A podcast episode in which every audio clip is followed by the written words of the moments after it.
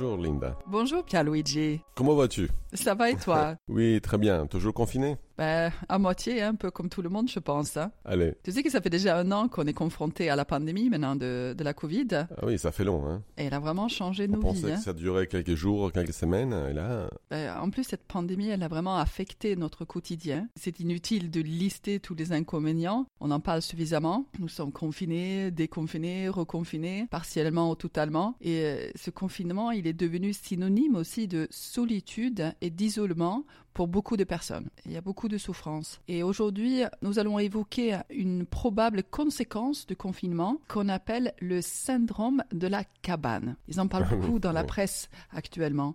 Est-ce que tu peux nous expliquer, euh, c'est quoi le, le syndrome de la cabane? Alors, le syndrome de la cabane, aussi syndrome de l'escargot, n'est pas un trouble connu en psychiatrie, mais c'est une expression pour indiquer la difficulté de sortir de chez soi et de reprendre une vie sociale euh, normale après une période d'isolement comme celle que nous vivons euh, pendant le confinement. Il a été utilisé après le premier confinement euh, en Espagne. Syndrome de la cabane. Son origine remonte bien plus loin, à l'époque des chercheurs d'or, quittant leur domicile pendant de longs mois et vivaient alors reclus dans des cabanes, seuls et totalement coupés du monde extérieur. Le retour à une vie sociale était difficile et angoissant, et on retrouve la description de ce phénomène chez les explorateurs arctiques qui revenaient de leur expédition. Ils avaient du mal à reprendre une vie normale. Oui, Pierluigi. Moi, j'ai des patients qui sont restés chez eux pendant euh, des longues périodes maintenant.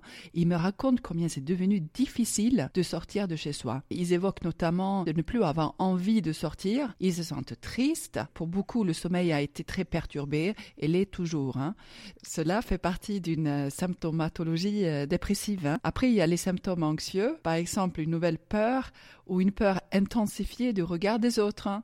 Donc euh, cette peur qui, avant le- l'isolement, euh, n'était pas là. En fait, c'est comme s'ils avaient perdu confiance en eux en étant euh, isolés. Donc on voit bien que c'est très compliqué pour ceux qui sont restés isolés. Tu me parlais l'autre jour de ces étudiants qui ont passé la période de Noël dans leur chambre d'étudiants. Après, ils ont eu beaucoup de mal à reprendre leurs activités sociales, hein, même s'ils en avaient la possibilité. Qu'est-ce que tu peux nous dire en ce qui concerne les effets négatifs de l'isolement? L'isolement social imposé par le confinement, l'isolement social en général, l'arrêt des loisirs, la fermeture des lieux de rencontre, euh, la distanciation, les autres mesures de restriction de contacts euh, sociaux posent effectivement la question des conséquences sur la santé. Quelles sont les conséquences sur la santé mentale, sur l'équilibre et le bien-être psychologique, physique et économique? Beaucoup vivent un stress chronique depuis un an désormais.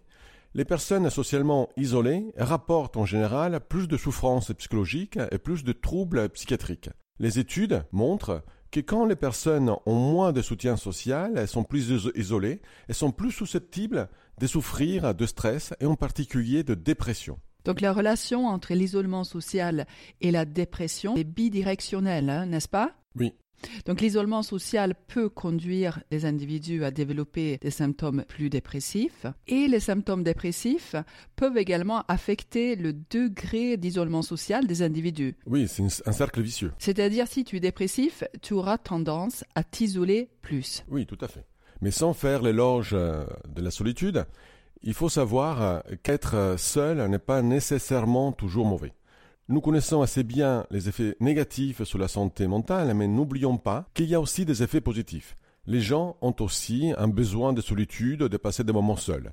Les études montrent qu'avoir du temps pour rester seul au cours d'une journée est essentiel à l'équilibre social et au rétablissement d'un individu. Oui, bien sûr. Disons que l'effet positif de la solitude sur le bien-être et la santé mentale d'un individu dépend quand même de son dosage, n'est-ce pas? Oui, tu as raison.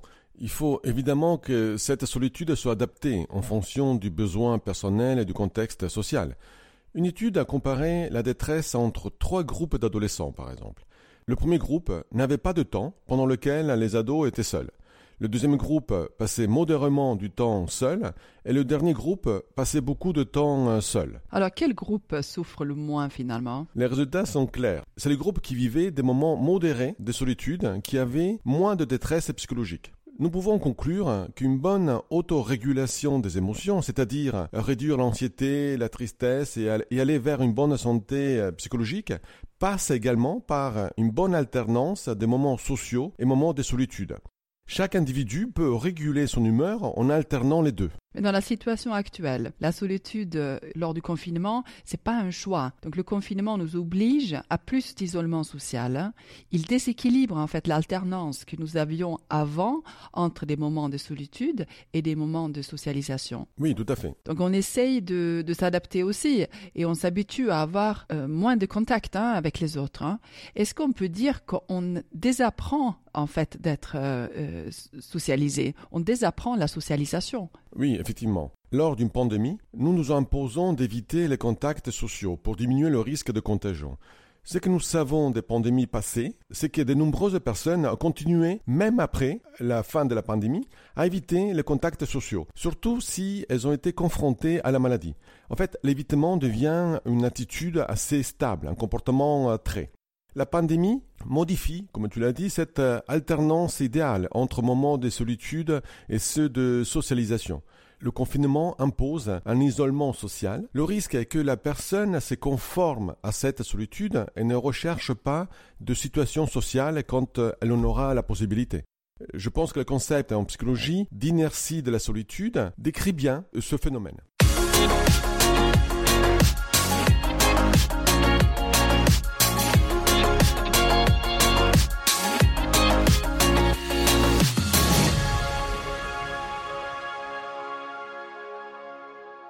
Mais qu'est-ce que c'est l'inertie de la solitude hein? Qu'est-ce que ça veut dire? L'inertie de la solitude euh, définit la tendance à rester dans des états prolongés d'être seul. Plus je passe de temps seul, plus je risque de continuer à rester seul. Ces concepts se rapprochent de la description du syndrome de la cabane, suite à la situation imposée par la pandémie. En d'autres termes, les individus ayant une forte inertie de la solitude ont tendance à moins alterner état de solitude et d'interaction sociale. Ils restent dans leur état de solitude. D'accord. Et quels sont les risques qui sont associés à ce syndrome, syndrome de la cabane? Dans une recherche récente de 2020, Elmer a trouvé que la tendance à rester dans des états de solitude, c'est-à-dire cette inertie de la solitude, ce syndrome de la cabane, augmente les symptômes dépressifs, en particulier la rumination. Lorsque les interactions sociales sont absentes pendant des périodes plus longues, une rumination excessive peut conduire au développement d'autres symptômes dépressifs. Par exemple, l'anédonie sociale, la perte d'intérêt pour les contacts sociaux et une diminution du plaisir à faire les choses. Oui, et, nous savons aussi que les personnes présentant des symptômes plus dépressifs ben, sont moins motivés en fait à rechercher un contact social eh en général. Eh oui. Ça fait partie des, des, critères. Mais surtout, lorsqu'elles sont seules, elles n'ont plus envie du tout en fait. Donc il devient plus difficile pour ces personnes de s'engager à nouveau dans des interactions sociales. C'est difficile de repartir après. De cette façon, la personne peut rester coincée, piégée dans l'isolement social et par conséquent, ben, elle va déprimer. Oui, tu as raison Linda on commence à avoir euh, des études sur les conséquences de la Covid. Par exemple, une étude récente, euh, toujours 2020, a montré que l'isolement social pendant la Covid augmente la pathologie psychiatrique chez les étudiants. Mais il est intéressant aussi de noter que ce n'est pas la santé mentale des étudiants qui bénéficiaient d'un suivi psychologique avant la Covid qui s'empire, mais bien celle d'autres étudiants inconnus par les services psychiatriques. Les universités, donc, euh, doivent continuer à soutenir les étudiants en difficulté et mettre en place des programmes de prévention pour tous les étudiants afin de les aider à gérer cette période d'isolement. Les étudiants sont en général mal soignés, ils ont tendance à ne pas recourir aux services médicaux, procrastiner la demande d'aide, ils sont moins euh, demandeurs de soutien. Ils sont souvent également logés dans des conditions euh, précaires. Et le syndrome de la cabane, qu'on pourrait appeler ici le syndrome de la chambre d'étudiant, parce qu'ils sont enfermés souvent dans une chambre d'étudiant, tant parfois elle ressemble à une cabane, c'est traduit par un décrochage universitaire et l'augmentation du risque dépressif. Oui, on en parle beaucoup hein, en ce moment. Donc le contact social aide en fait à garder un meilleur sens de la réalité. Hein. Parler avec les autres, ça nous aide à corriger nos propres pensées. Donc les individus qui subissent l'isolement social ont tendance à penser de manière plus déviante, euh, ça c'est important, et avoir en fait plus de pensées irrationnelles. Oui, on perd un peu contact avec la pensée générale. et, et, avec la réalité. Oui. On peut dire. Donc, lors de l'isolement, la personne a tendance à subir davantage hein, ses propres vulnérabilités psychologiques. Et s'il a des tendances dépressives, ben, elle commencera à avoir davantage de négatif. Donc, elle va perdre aussi en assurance. Oui, on pourrait dire que quand il y a un stress, stress c'est une contrainte sur un système, ça craque là où il y a des points de faiblesse. Et donc le sentiment d'auto-efficacité et d'estime de soi diminue, diminue oui. et les idées négatives sur soi augmentent. Donc les conséquences est que la personne développe des sentiments de, de gêne, elle sera gênée vis-à-vis des autres. En fait, elle n'a plus confiance en elle dans les contextes sociaux puisqu'elle a perdu tout simplement l'habitude. Eh oui, Linda, euh, tu vois bien que les contacts euh, sociaux sont vraiment indispensables à notre bien-être psychologique. Et il faut le conserver. Il faut à tout prix éviter de subir passivement le confinement. Il faut s'efforcer à maintenir des comportements sociaux sains. Oui, je dans pense le respect des règles, hein, des distanciations, euh, etc. Il faut faire attention à ne pas se résigner à ces symptômes dépressifs. Je veux dire par là que le manque d'envie de sortir, c'est souvent un premier signe en fait de dépression, euh, de perte d'intérêt, de plaisir à faire des activités que des activités qui avant nous donnaient du plaisir. Donc de dire je suis mieux seul, ben, c'est plutôt un comportement d'évitement qui aggrave l'état émotionnel de la personne et c'est pas un comportement qui donne du sens à la vie ou qui donne du bien-être à la personne. Oui, effectivement. Euh, fréquemment, les patients disent je suis mieux seul quand ils sont en difficulté dans les relations sociales c'est en réalité un non-choix ou un évitement, comme on dit en thérapie cognitive comportementale.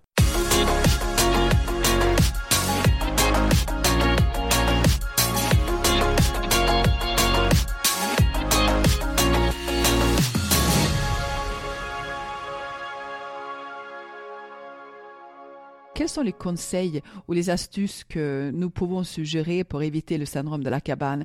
Donc ce risque de continuer de rester isolé parce qu'on a été isolé et que finalement on, peut avoir l'illusion que, que c'est plus confortable comme ça. Qu'est-ce qu'on peut donner comme conseil? Quand on voit où est-ce qu'on va chercher parfois les, les conseils, on retrouve qu'on utilise parfois les ouvrages des anciens prisonniers qui conseillent comment est-ce qu'on fait pour rester, pour s'adapter dans la situation d'enfermement. Donc, en fait, les conseils sont, sont, assez similaires entre les conseils que les prisonniers donnent pour s'adapter à la, à la cellule où ils sont et les conseils des psychologues. Parfois, il n'y a pas trop de différence. Alors, D'abord, un des premiers conseils qu'on peut donner, c'est de faire attention aussi à finalement à votre décision.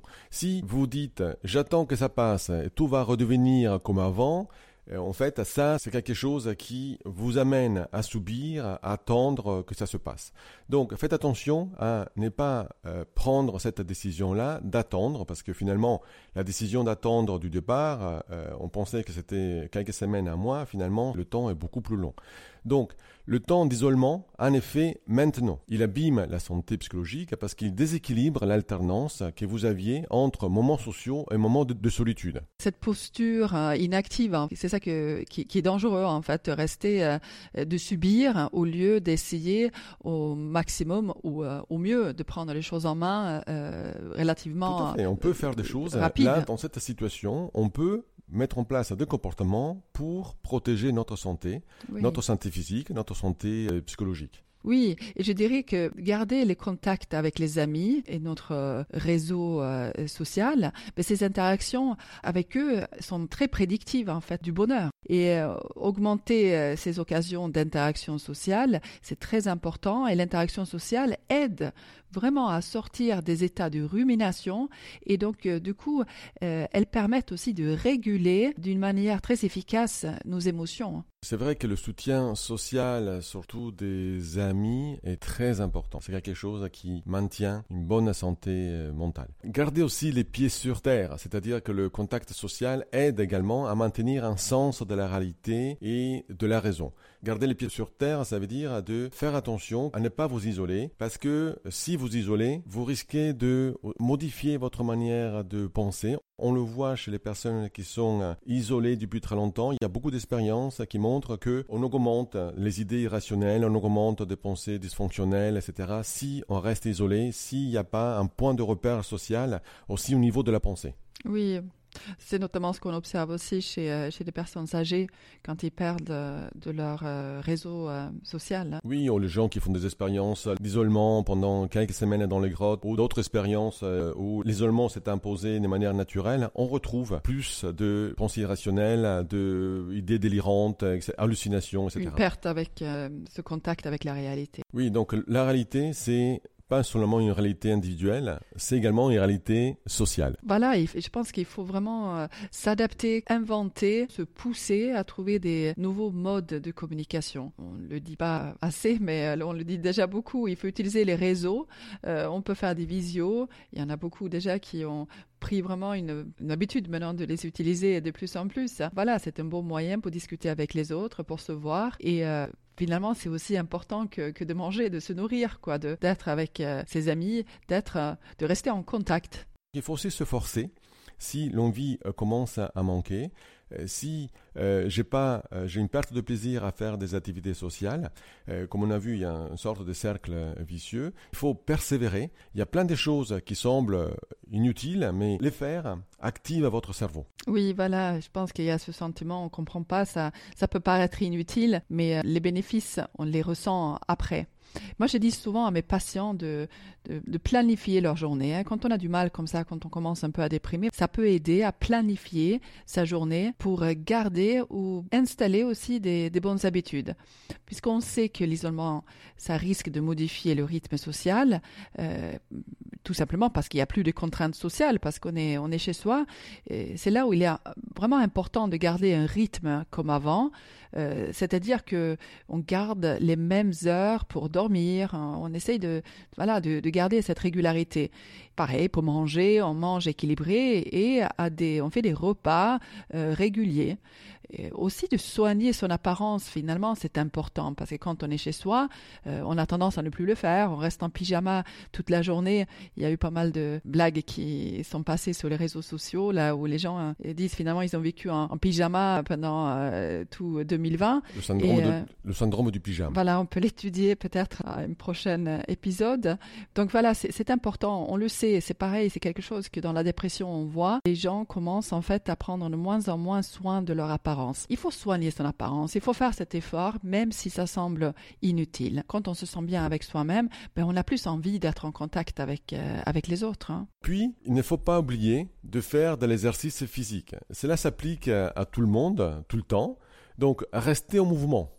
Qu'est-ce que tu en penses, Linda? Je dois souvent faire du yoga Ah oui, pour moi, je pense que c'est euh, primordial pour, euh, pour garder la forme, aussi bien la forme physique que la forme euh, psychologique. Alors, c'est aussi montré par les études, en tout cas. Oui, il y a cette étude anglaise où ils sont comparés deux groupes de dépressifs. Et c'est intéressant de voir que tout simplement par de l'exercice physique, ils arrivent en fait à améliorer les, les symptômes de la dépression du groupe qui faisait de, du sport. Oui. Alors, aussi, faites de l'exercice émotionnel.